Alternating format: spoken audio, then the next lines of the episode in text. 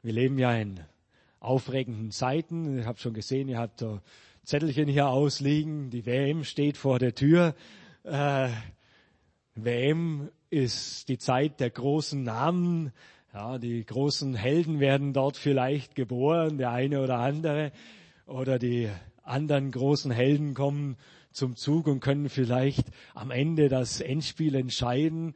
Äh, ja, die Zeit der großen Namen. Wenn wir in die Bibel gehen, dann können wir auch mal meinen, dass in der Bibel das auch so die großen Namen sind, die dort glänzen. Ich möchte mit euch heute in die Apostelgeschichte gehen. Da haben wir den großen Petrus, ja, die großen Namen oder einen Paulus, die doch, ja, so scheinbar alles bewegt haben zu dieser Zeit, die ganz großen äh, Dinge getan haben. Persönlich glaube ich das nicht, dass das die wirkliche Wahrheit ist. Das ist nur ein kleiner Teil. Sicherlich scheint es so zu sein, wenn wir die Apostelgeschichte lesen. Das ist aber, das liegt aber daran, dass der Schreiber Lukas auch ein besonderes Anliegen mit der Apostelgeschichte hatte. Das war jetzt nicht so das Anliegen, alles zu schreiben, was zu damaliger Zeit in der Urgemeinde geschehen ist, sondern es ging um andere Anliegen, auf die ich nicht jetzt groß eingehen will, aber deswegen kommen der Petrus und der Paulus da auch ganz groß heraus. Aber es gab eben auch diese namenlosen Helden. Äh, kann ich euch mal dazu ermutigen, in der Bibel mal so ein bisschen diese namenlosen Helden zu suchen. Da gibt's ganz, ganz tolle Beispiele dafür. Ich möchte mit euch zur Apostelgeschichte 8 gehen und dann zur Apostelgeschichte 11 springen. Normalerweise mache ich sowas nicht gerne. Ich bin eigentlich nicht derjenige, der in der Bibel dann bei einer Predigt von einer Stelle zur anderen springt. Heute möchte ich es mal tun, äh, so einen ganzen Satz dann machen. Und wenn ihr gut aufpasst, dann werdet ihr feststellen, dass es gar nicht so verkehrt ist, dieser Sprung. Also der ist durchaus gerechtfertigt. Also Apostelgeschichte 8 möchte ich mit euch lesen, den Vers 1 bis 4 und dann springen wir zum Kapitel 11, Vers 19 bis 21. Aber vorher möchte ich mit euch noch kurz beten. Herr, wir danken dir, dass du mitten unter uns bist. Ja, dass du dein Reich baust, dass du tolle Dinge tust, auch mit uns, mit jedem Einzelnen von uns. Und ich bitte dich, dass du dieses Wort auch gebrauchst, um uns herauszufordern, herauszufordern, doch einzubringen in dieses dein Werk, Herr. Ja, und ich segne das Wort jetzt in Jesu Namen. Amen. Okay, Apostelgeschichte, Kapitel 8, Vers 1 bis 4. Da heißt es hier, Saulus aber willigte in seine Tötung mit ein. Das geht hier um den Stephanus, der gesteinigt worden ist. An jenem Tag entstand aber eine große Verfolgung gegen die Gemeinde, die, die gegen die Gemeinde in Jerusalem und alle wurden in die Landschaften von Judäa und Samaria zerstreut, ausgenommen die Apostel. Gottesfürchtige Männer aber bestatteten des Stephanus und stellten eine große Klage über ihn an. Saulus aber verwüstete die Gemeinde, indem er der Reihe nach in die Häuser ging, und er schleppte sowohl Männer als auch Frauen fort und überlieferte sie ins Gefängnis. Die Zerstreuten nun gingen umher und verkündigten das Wort. Und jetzt springe ich zum Kapitel 11. Vers 19, da heißt es dann weiter, die nun zerstreut waren durch die Bedrängnis, die wegen Stephanus entstanden war, zogen hindurch bis nach Phönizien und Zypern und Antiochia und redeten zu niemand das Wort als allein zu Juden. Es waren aber unter ihnen einige Männer von Zypern und Kyrene, die, als sie nach Antiochia kamen, auch zu den Griechen redeten, indem sie das Evangelium von dem Herrn Jesus verkündigten. Und des Herrn Hand war mit ihnen und eine große Zahl, die gläubig wurde, bekehrte sich zum Herrn. Keine großen Namen, keine großen Helden, aber große Dinge, die geschehen ist. Das erste, wenn wir mal da reinschauen, was war geschehen? Stephanus wurde gesteinigt und das hat die, äh, den Paulus vielleicht speziell, aber viele andere auch dazu ermutigt, doch da ein bisschen weiter gegen die Gemeinde vorzugehen und die Gemeinde zu verfolgen. Das war absolut keine einfache Situation. Der Markus hat gerade schon aus äh, Klagelieder vorgelesen, so ein bisschen ähnlich wie die Klagelieder, wo sie wirklich durch schwere Zeiten hindurchgegangen sind. So war es hier in der Apostelgeschichte auch. Die gingen durch eine ganz, ganz große, äh, schwierige Zeit. Und es war nicht einfach für die. Die haben alles verloren. Wie sie Sie haben alles verloren, weil wenn es Verfolgung gibt, da kannst du nicht dann noch groß planen, wie kann ich mein Haus verkaufen und wie kann ich dann vielleicht ein bisschen äh, Geld mit auf die Reise nehmen, um mir dann was Neues zu kaufen. Da geht's wirklich so äh, hoppla hopp. Du musst einfach nur schauen, was kannst du mitnehmen. Und so sind mit Sicherheit hier die Leute geflohen. So sind sie gerannt, äh, um ihr Leben. Vielleicht so ein bisschen, wie wir vor ein paar Jahren hier in Deutschland erlebt haben mit der großen äh, Welle der, der, der Zuwanderung hier in Deutschland. Oder so wie wir es jetzt im Moment in Peru erleben. Wer es ein bisschen verfolgt hat, in Venezuela gibt es zurzeit eine ganz, ganz große humanitäre Katastrophe. Und so, die kommen wirklich zu Tausenden nach Peru. Äh, ich habe jetzt vor kurzem gelesen, es sind 330.000 Menschen aus Venezuela nach Peru geflohen. Könnt ihr euch das vorstellen? Also Peru ist äh, weniger, weniger besiedelt als Deutschland. Wir haben vielleicht ein Drittel der Bevölkerung. Finanziell schaut es auch nicht so gut aus. Und da kommen, da kamen jetzt in den letzten Monaten 330.000 Venezolaner. Das ist eine schwierige Situation. Und die haben auch alles hinter sich gelassen. Ihre Häuser konnten sie zum Teil gar nicht verkaufen, weil das, weil niemand was bereit war zu zahlen. Das ist wirklich ganz, ganz schwierig und sind, sind geflohen. Das ist auf dem Landweg. Sie konnten ja kein Flugzeug nehmen, weil sie auch kein Geld dafür haben. Auf dem Landweg über Kolumbien und Ecuador wirklich nur mit dem Allernötigsten rausgekommen. Vor ein paar Wochen kam ein junger Mann zu uns, äh, ganz neu, äh, ich habe ihn dann gefragt, wann er denn aus Venezuela äh, geflohen ist. Er sagte zu mir, äh, erst vor einer Woche und hat sich sofort eine Gemeinde gesucht. Das hat mich begeistert, das hat mich, hat mir wirklich gefallen, weil vorher kamen auch schon Venezolaner, aber viele von denen waren schon vielleicht zwei, drei Monate in Peru und jetzt erst so nach zwei, drei Monaten haben sie sich eine Gemeinde gesucht.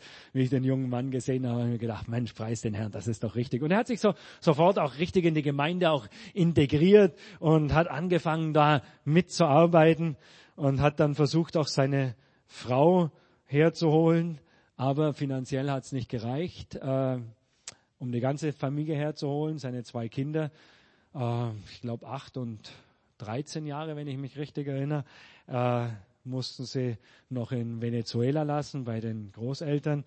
Äh, die Frau kam jetzt vor ein paar, zwei Wochen, glaube ich, bevor wir nach Deutschland kamen, auch nach Peru und sind so wirklich Feuer und Flamme und bringen sich in die Gemeinde ein. Das ist einfach für uns begeisternd zu sehen. Ja, diese Leute hier, die haben alles verloren und hätten allen Grund gehabt zu jammern.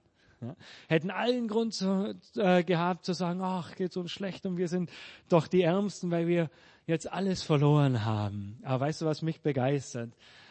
Das waren keine Jammerer. Ja? Und Gott braucht auch keine Jammerer. Ja, Gott braucht Menschen, die gerade in solchen Situationen bereit sind, ihr Leben dem Herrn zur Verfügung zu stellen. So wie der José, den ich gerade erwähnt habe, der aus Venezuela kam, der hat auch da nicht groß gejammert, sondern sich gleich hineingegeben. Diese Leute, wenn wir sehen, was haben sie gemacht, wie sie geflohen sind. Da heißt in, in Kapitel 8, Vers 4, die Zerstreuten nun gingen umher und verkündigten das Wort. Ja. Die haben nicht gewartet, bis sie sich mal wieder etabliert haben, vielleicht ein, eine neue Existenz aufgebaut haben, vielleicht irgendwie ein ein Dach wieder unter, äh, überm Kopf gehabt haben oder wenigstens eine Arbeit, eine feste Arbeit. Nein, wohin sie kamen, was haben sie getan? Gottes Wort verkündigt. Ja. Namenlose Helden, die wirklich Großes getan haben. Gott braucht keine Jammerer. Wir hier in Deutschland leben ja oft aus das Jammern auf hohem Niveau. Ja. Wir haben so in den letzten Tagen öfter mal über die Gesundheitsversorgung mit dem einen oder anderen gesprochen.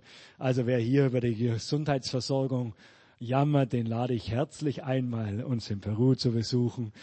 Ähm, danach wirst du einiges neu äh, beurteilen dabei. Ja? Gott braucht keine Jammerer.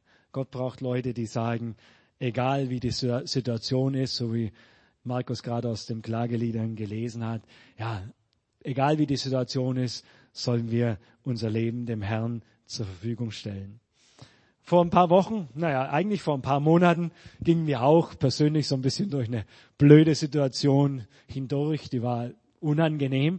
Ungefähr seit Weihnachten, weiß nicht mehr ganz genau, aber es war ziemlich genau zu Weihnachten, äh, kam, fing an ein Taxifahrer in der Früh um morgens um 4 Uhr, 4 Uhr 20 einen Kunden bei uns im Viertel abzuholen. Und dazu parkte er genau vor unserem Haus ja, und hat dann den Taxi, den, seinen Kunden gerufen mit einer richtig kräftigen Hupe. Also nicht so diese normale Hupe, sondern noch ein bisschen eine lautere.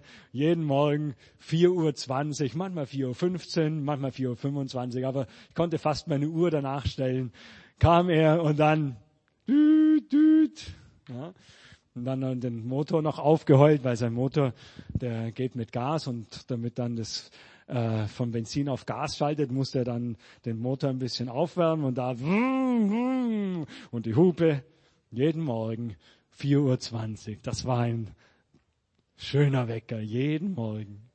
Wachst um 4.20 Uhr auf und wie das dann so ist, äh, die Jugend vielleicht, die schläft sofort wieder ein. Wenn man dann ein bisschen äh, in ein fortgeschritteneres Alter kommt, dann geht es oft nicht mehr so leicht und dann liegst du den Rest des Morgens wach im Bett, wälzt dich von einer Seite zur anderen. Sehr unangenehme Situation. Wir haben versucht, wir bin in der Früh aufgestanden, rausgegangen zu ihm, habe ihm noch gesagt, dass das nicht so ganz angebracht ist und er soll, sollte, sollte das doch bitte lassen. Und dann war es vielleicht ein, zwei Tage Ruhe und es ging wieder los. Nächster Versuch war, ich bin zur Polizei gegangen, die ist bei uns relativ in der Nähe und habe äh, denen mein Leid geklagt. Die haben sogar was unternommen, ohne dass ich Schmiergeld gegeben hat. Das war also auch verwunderlich. Äh, also mir war es nicht, mir war es nicht ganz klar, weil ich war, wusste es nicht, nicht sicher, aber ich habe es danach dann erfahren, dass sie also tatsächlich gekommen sind. Ähm, dann war ungefähr für eine Woche Ruhe und danach ging es wieder los. Nochmal zur Polizei gegangen. Da war für ein, zwei Tage Ruhe und es ging wieder los. Also, was wir machten, es hatte keinen Sinn. Und so vergingen Wochen und Monate. Jeden Tag 4.20 Uhr. Wenn es mal gut ging, dann war einen Tag Ruhe. Äh, wahrscheinlich ist er an dem Tag nicht zur Arbeit gegangen, dieser äh, dieser Nachbar, aber es hatte einfach keinen Sinn. Ich war drauf und dran, ihn anzuzeigen, hatte schon mir so äh, meine, meine Dinge zusammengesucht, wie ich denn das machen könnte. Und eines Tages, es war so zwei Wochen bevor wir nach Deutschland gekommen sind, also ihr könnt euch vorstellen, das ging wirklich über Monate, äh, 4.20 Uhr, düt, düt, ja, ich bin aufgewacht Inzwischen war ich ein bisschen intelligent und habe die Zeit dann wenigstens zum Beten verwendet. Und wer ich dann so gebetet habe, war wie Gott zu mir gesprochen hat. Ja, und er hat zu mir gesagt, ich muss ihm vergeben. Hm, okay, ich habe gedacht, ich hatte ihm vergeben. Also gut, nochmal die Sache klar gemacht, dem Taxifahrer da vergeben für das, was er da äh, ja tut. Und dann hat Gott zu mir gesagt, so, und wenn du jetzt vergeben hast, warum gehst du dann nicht raus zu ihm und nützt die Zeit und teilst ihm mit ihm das Evangelium? Okay, kostete mich etwas Überwindung, Ja zu sagen, aber ich habe dann gesagt, okay, Herr, wenn du das willst, dann wollen wir das auch machen. Okay, Entschluss gefasst. Am nächsten Tag kam er nicht. Das war einer der wenigen Ruhetage. Aber inzwischen war es so, dass ich trotzdem um 24 aufgewacht bin. Ja, das ist ja dann so, da stellt sich dann der, der Wecker in uns, in uns und wir wachen dann automatisch auf. Also, aber ich habe ihn nicht gehört, also bin ich auch nicht aufgestanden. Am übernächsten Tag tönte wieder die Hupe. Ich schnell aufgestanden, mir mit dem Adrenalinstoß mir eine Jacke gepackt und bin zu ihm rausgegangen. Habe ihn begrüßt und habe ihm so ein Gespräch mit ihm angefangen und ich habe ihm gesagt, ähm, dass ich drauf und dran war, ihn anzuzeigen, aber dass Gott zu mir gesprochen hat, dass ich ihm vergeben muss. Und äh, dann habe ich ihm gesagt, dass Gott ihn trotzdem liebt und dass auch ich ihn lieb und habe die Zeit ausgenutzt, mit ihm das Evangelium, äh, ihm das Evangelium weiterzugeben. Er konnte mir ja nicht auskommen, er musste ja auf seinen Kunden warten. also das war eine gute Gelegenheit. Wisst ihr, was passiert ist? Das Interessante war, seither hat er nicht mehr gehupt.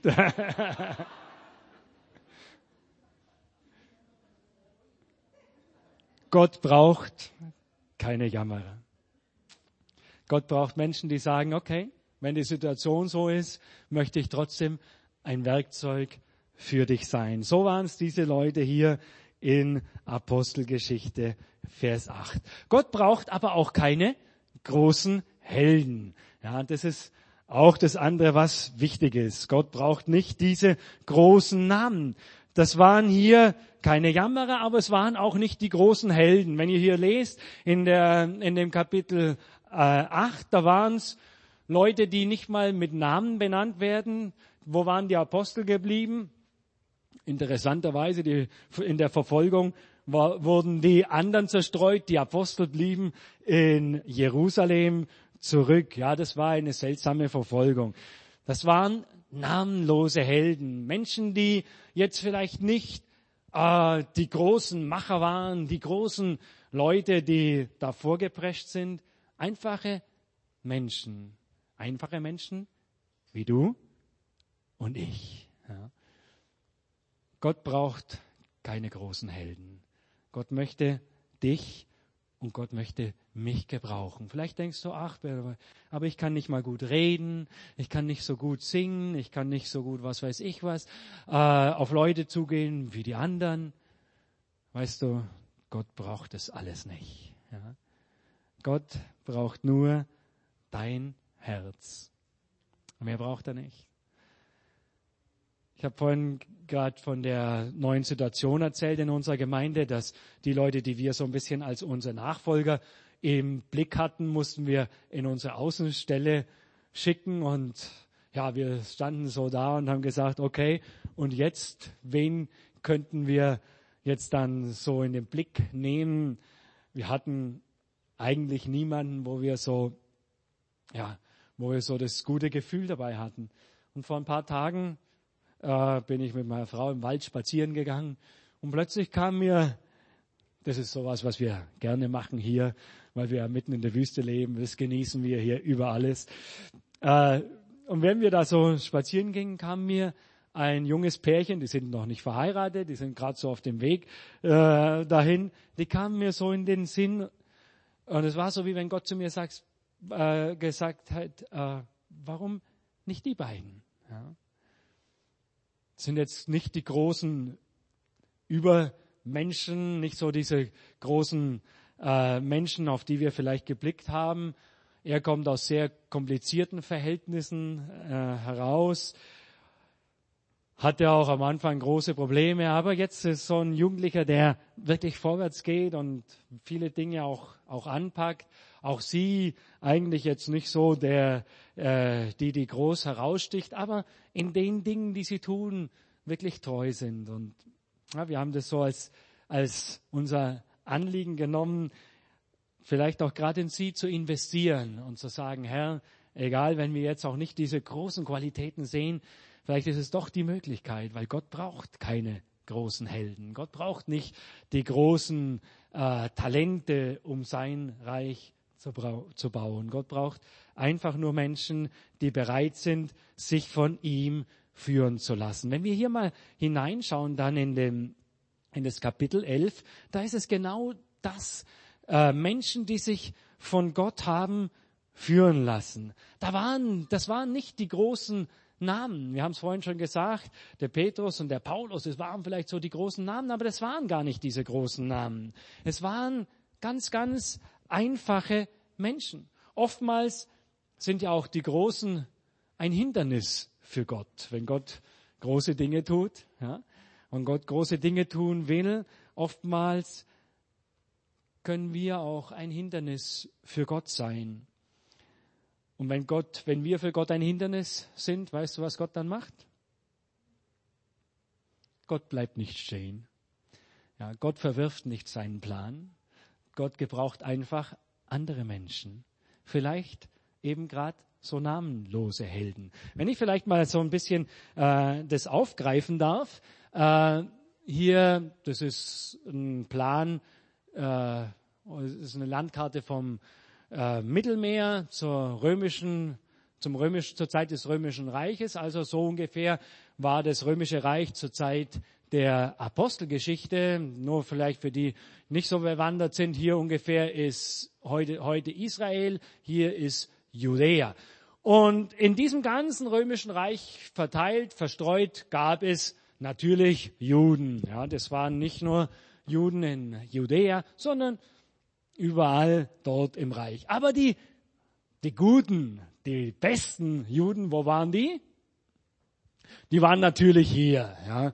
Die großen Namen, die waren in Judäa, in Jerusalem, da waren die hohen Priester, da waren die Sadduzäer, da waren die Pharisäer vornehmlich, da waren die ganz großen Namen. Jetzt ist mal interessant, zu, an Jesus zu denken, als Jesus seinen Dienst angefangen haben, hat, wer waren seine Jünger? Interessanterweise waren sie kaum aus Judäa, sondern aus Galiläa. Das ist ungefähr hier, das ist jetzt nicht angezeichnet. Ja? Aus Galiläa. Ja? Die Juden in Galiläa, die waren Juden schon so ein bisschen zweiter Klasse. Ja? Wenn wir das so ein bisschen lesen, da kommt es so manchmal ein bisschen raus. Allein der Satz, was kann aus Nazareth schon Gutes kommen? Ja, das zeigt so ein bisschen so diese Tendenz. Also die richtigen Juden, die waren in Judäa, in Jerusalem. Die in Galiläa, ja, okay, die waren auch Juden, aber so ein bisschen zweiter Klasse. Und die meisten seiner Jünger, waren aus Galiläa. Ist doch auch interessant. Warum nicht aus Judäa? Wollte Jesus nicht Menschen in Judäa gewinnen? Natürlich wollte er Menschen auch dort erreichen und hat er natürlich auch einige erreicht. Aber vielleicht waren gerade diese, die sich so als die Besseren empfunden haben, vielleicht waren die auch verschlossener für das Evangelium. Als Gott nun große Dinge getan hat in der Apostelgeschichte, äh, dann waren es auch nicht die Juden aus Galiläa. Die Apostel waren ja zum größten Teil aus Galiläa. Es waren nicht diese. Die sind wo geblieben? In Jerusalem geblieben. Wer hat das Werk getan? Die anderen, die zerstreut worden sind. Aber wenn wir jetzt, ah, da habe ich so, hätte ich sogar noch einen Plan gehabt. Also da, da genau, da ist Judäa und hier oben ist Galiläa. Zwischendrin liegt noch, das war nochmal kompliziert, das Samaria, aber auf da möchte ich jetzt gar nicht groß drauf eingehen. Aber wenn wir jetzt in Apostelgeschichte Kapitel 11 hineinschauen, dann waren es nicht einmal die Juden aus Galiläa, die von Gott gebraucht worden sind. Wenn ihr mal mit mir nochmal lest in dem Vers 19, da heißt nun, die nun zerstreut waren durch die Bedrängnis, die wegen Stephanus entstanden war, zogen hindurch bis nach Phönizien und Zypern und Antiochia und redeten zu niemandem das Wort als allein zu Juden. Und dann heißt es jetzt, es waren aber unter ihnen einige Männer von Zypern und Kyrene, die als sie nach Antiochia kamen, auch zu den Juden, äh, zu, Entschuldigung, zu den Griechen redeten, indem sie das Evangelium von dem Herrn Jesus verkündigten. Wer waren die, die es getan haben? Die dort nach Antiochien, hier ist Antiochien, ja, Antiochien war die drittgrößte oder die drittwichtigste Stadt im Römischen Reich nach Rom und Alexandria. Die drittwichtigste Stadt war Antiochien. Wer ist zu diesen Leuten gegangen? Zu diesen Griechen gegangen? Das waren Juden aus Kyrene, das ist hier im Norden Afrikas und aus Zypern. Nicht einmal Juden aus Galiläa. Ja. Die waren vielleicht auch nicht offen genug, um das zu tun.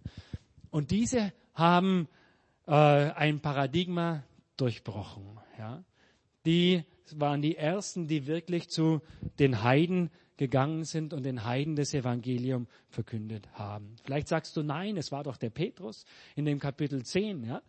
Äh, dieses Kapitel, die, die Kapitel, die ich übersprungen habe, das Kapitel 9 und 10, äh, ist so ein bisschen Einschub.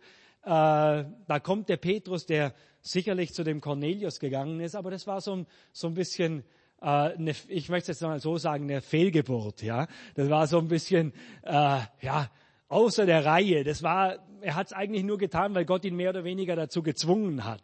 Der hat es nicht freiwillig getan. Und ich schließe jetzt mal draus, der hat es auch nicht wieder getan. Ja, weil das war nicht in seinem Blick. Er hat nur die Juden gesehen und wollte den Juden das Evangelium verkünden. Aber diese namenlosen Helden aus Zypern und aus Kyrene, die haben was ganz Neues angefangen. Was ganz Neues, was Gott schon von Anfang an im Blick hatte. Wenn wir zur Apostelgeschichte 1, Vers 8 gehen, was heißt da? Und ihr werdet Zeugen für mich sein? Wo? In Jerusalem, Judäa, Samaria und bis ans Ende der Welt. Die Apostel waren dazu nicht bereit. Gott musste andere Menschen gebrauchen. Juden, namenlose Juden aus Zypern und Kyrene. Und das Urteil Gottes dazu, mit dem möchte ich vielleicht aufhören ähm, oder zum Schluss kommen, lesen wir in dem Vers 21. Als die dorthin gegangen sind nach Antiochien und den Heiden das Evangelium verkündet haben, heißt es, und des Herrn Hand war mit ihnen und eine große Zahl, die gläubig wurde, bekehrte sich zum Herrn. Das ist einfach begeisternd, was Gott, wie Gott dazu gestanden ist, was Gott, äh, ja, wie Gott begeistert war darüber. Ich möchte noch mit einem Zeugnis von einem jungen Mann aufhören, um euch auch zu ermutigen, sich, euch wirklich von Gott gebrauchen zu lassen. Habe ich vor ein paar Wochen gehört, das hat eigentlich er erzählt oder er hat es dann erzählt, nachdem ihn andere dazu überredet haben. Er hätte es wahrscheinlich nicht getan, weil er wollte nicht der große, auch nicht der große Held sein. Ein junger Mann aus äh, Lateinamerika, aus Mittelamerika, äh, der in USA lebte, in der Nähe von Washington und in einer großen Firma gearbeitet hat. Ihr wisst also äh, ein bisschen auch die Situation in, in den USA. Die Latinos, die sind mehr so, ja, ja, äh, Menschen eben auch zweiter Klasse, äh, ja, die Diskrimination dort ist immer groß. Äh, und er arbeitet dort in einer großen Firma und wurde dann am Ende, am Anfang hat er auswärts gearbeitet, das ist eine Firma mit über 300 Mitarbeitern. Und dann wurde er in den Firmensitz da äh, verlegt, nach ein paar Wochen, äh, in denen er in der Firma gearbeitet hat und hatte so seinen Schreibtisch an einer, an, an einem Durchgang wo immer wieder Leute vorbeigegangen sind, unter anderem auch der Chef. Und immer wenn der Chef vorbeigegangen ist, hat er so ein bisschen rübergeschaut zu ihm und ist vorbeigegangen. Nach ein paar Wochen hat der Chef ihn zu sich gerufen. Er ein bisschen verunsichert ist dort zu seinem Chef gegangen und hat sich vorgestellt und hat gefragt, mit was kann ich dir dienen? Was möchtest du denn von mir? Und dann fragt der Chef ihn so frei heraus, äh, ich wollte dich fragen, ob du Christ bist. Und er war mehr etwas verunsichert, was er jetzt da sagen sollte. Dann hat er ihn gefragt, warum denn, äh, warum er ihn denn das fragen würde. Dann sagt der, der Chef, ja, jedes Mal, wenn ich an deinem Platz vorbeigegangen bin, ähm, habe ich irgendwie ein besonderes Strahlen, ein besonderes Licht gesehen. Und außerdem, in deiner Abteilung, in die du reingekommen bist, äh, hat sich vieles verändert was hat sich verändert? Sie hatten eine, Gemeins eine Gemeinschaftskasse dort und immer, wenn jemand ein nicht so schönes Wort verwendet hat, gebraucht hat, dann musste er einen Dollar dort einlegen. Und am Ende der Woche war die Kasse meistens voll. Und dann sind sie irgendwo hingegangen und haben das äh, versoffen. und was war geschehen? Die Kasse wurde nicht mehr voll. Und das hatte den Chef dann doch verwundert. Also der junge Mann hat äh, gesagt, ja, ich bin Christ und liebe den Herrn. Naja, das war so, so ein bisschen drumherum geredet und er ist wieder gegangen. Ein paar Wochen später wurde er wieder zum Chef gerufen. Okay, er ganz brav zum Chef gegangen, dann saß noch einer von den anderen Obersten da der Firma äh, mit dabei. Und der Chef fängt an, mit ihm zu reden und sagt, okay, was ich dir heute sage, dürfte ich dir eigentlich gar nicht sagen. Aber ich möchte, ja, ich möchte dich darum, ich möchte es mit dir teilen und dich um Rat fragen. Dann hat er ihm erzählt, dass die Firma ähm, bankrott gehen ist. Ja. Äh, die, die letzten Monate kamen keine neuen Aufträge mehr. Sie lebten von den Aufträgen, die sie, äh, ja, die noch eben abzuarbeiten waren. Und es war eine ganz, ganz schwierige Situation. Äh, ja, und er hat den jungen Mann gefragt, was soll ich jetzt tun? Der junge Mann natürlich etwas verunsichert. er sitzt vor dem großen Chef der Firma mit 300 Angestellten und fragt ihn als einfachen Latino, was er tun soll. Und er sagt zu ihm, ah, das Erste, was du tun musst, dein Leben Jesus geben. Und er hat ihm klar und deutlich das Evangelium verkündet. Der Chef hat gesagt, okay, ich bin bereit dazu, hat mit ihm gebetet, hat ihm sein Leben gegeben. Äh, dann äh, er, haben sie weitergeredet und dann sagt er, was muss ich noch was, und was kann ich noch tun? Dann sagt er, okay, äh, deine Firma, wenn du jetzt Jesus dein Leben gegeben hast, ist nicht mehr deine Firma, sondern Gottes Firma. Bist du bereit dazu? Da musste er natürlich kräftig schlucken, der Chef. Aber hat am Ende gesagt, okay, ich bin bereit, Gott meine Firma zu geben, zur Verfügung zu stellen. Dann hat er wieder gefragt, und was soll ich tun? Ich müsste jetzt mindestens 50 Mitarbeiter entlassen, weil es geht nicht. Wir können so nicht weitermachen. Soll ich diese 50 Mitarbeiter entlassen?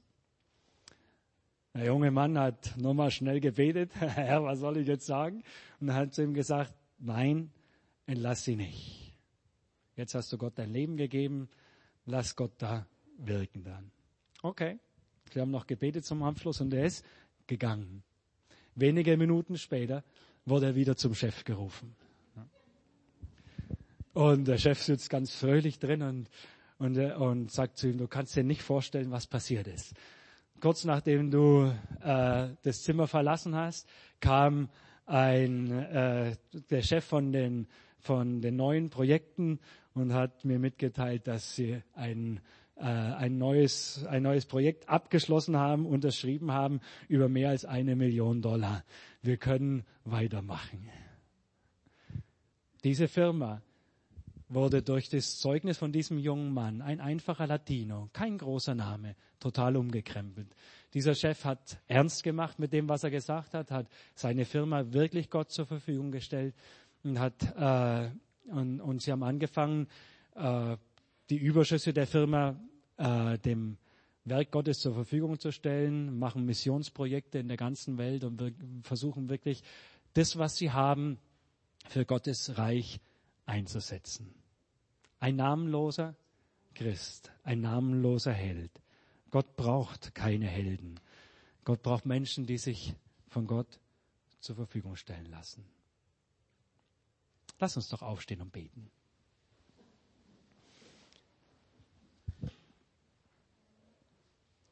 Und wenn du so in einer Situation drin bist, dass du vielleicht denkst, ach, ich bin doch kein Überflieger, ich bin nicht so dieser Machertyp. Ich bin nicht so dieser, der gerne im, Lamm, im Rampenlicht steht.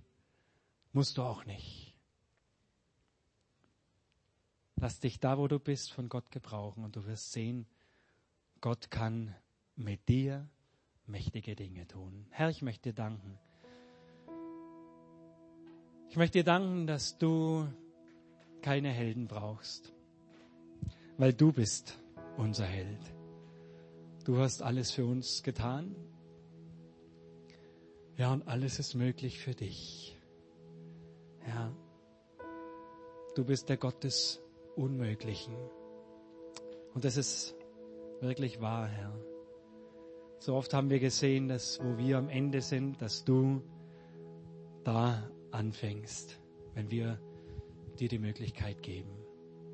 Herr, und ich bitte dich für uns alle, die wir hier sind, dass du uns da ganz neu auch herausforderst, unser Leben neu auf den Altar zu legen und zu sagen, Herr, hier bin ich, gebrauch du mich. Ich möchte einer von diesen namenlosen Helden sein. Ja, danke Herr. Danke Herr, dass du uns gebrauchen willst. Hier sind wir, Herr. Wir stellen unser Leben dir zur Verfügung. Und öffne du uns die Augen, dass wir das sehen können, wo du uns gebrauchen möchtest. Egal wo. Ob in der Gemeinde, in der Familie oder auch am Arbeitsplatz, Herr. Öffne du uns die Augen, diese Chancen zu sehen und nicht dran vorüberzugehen. Diese Chancen, ein namensloser Held zu sein, der sich einfach nur von dir gebrauchen lässt. Halleluja.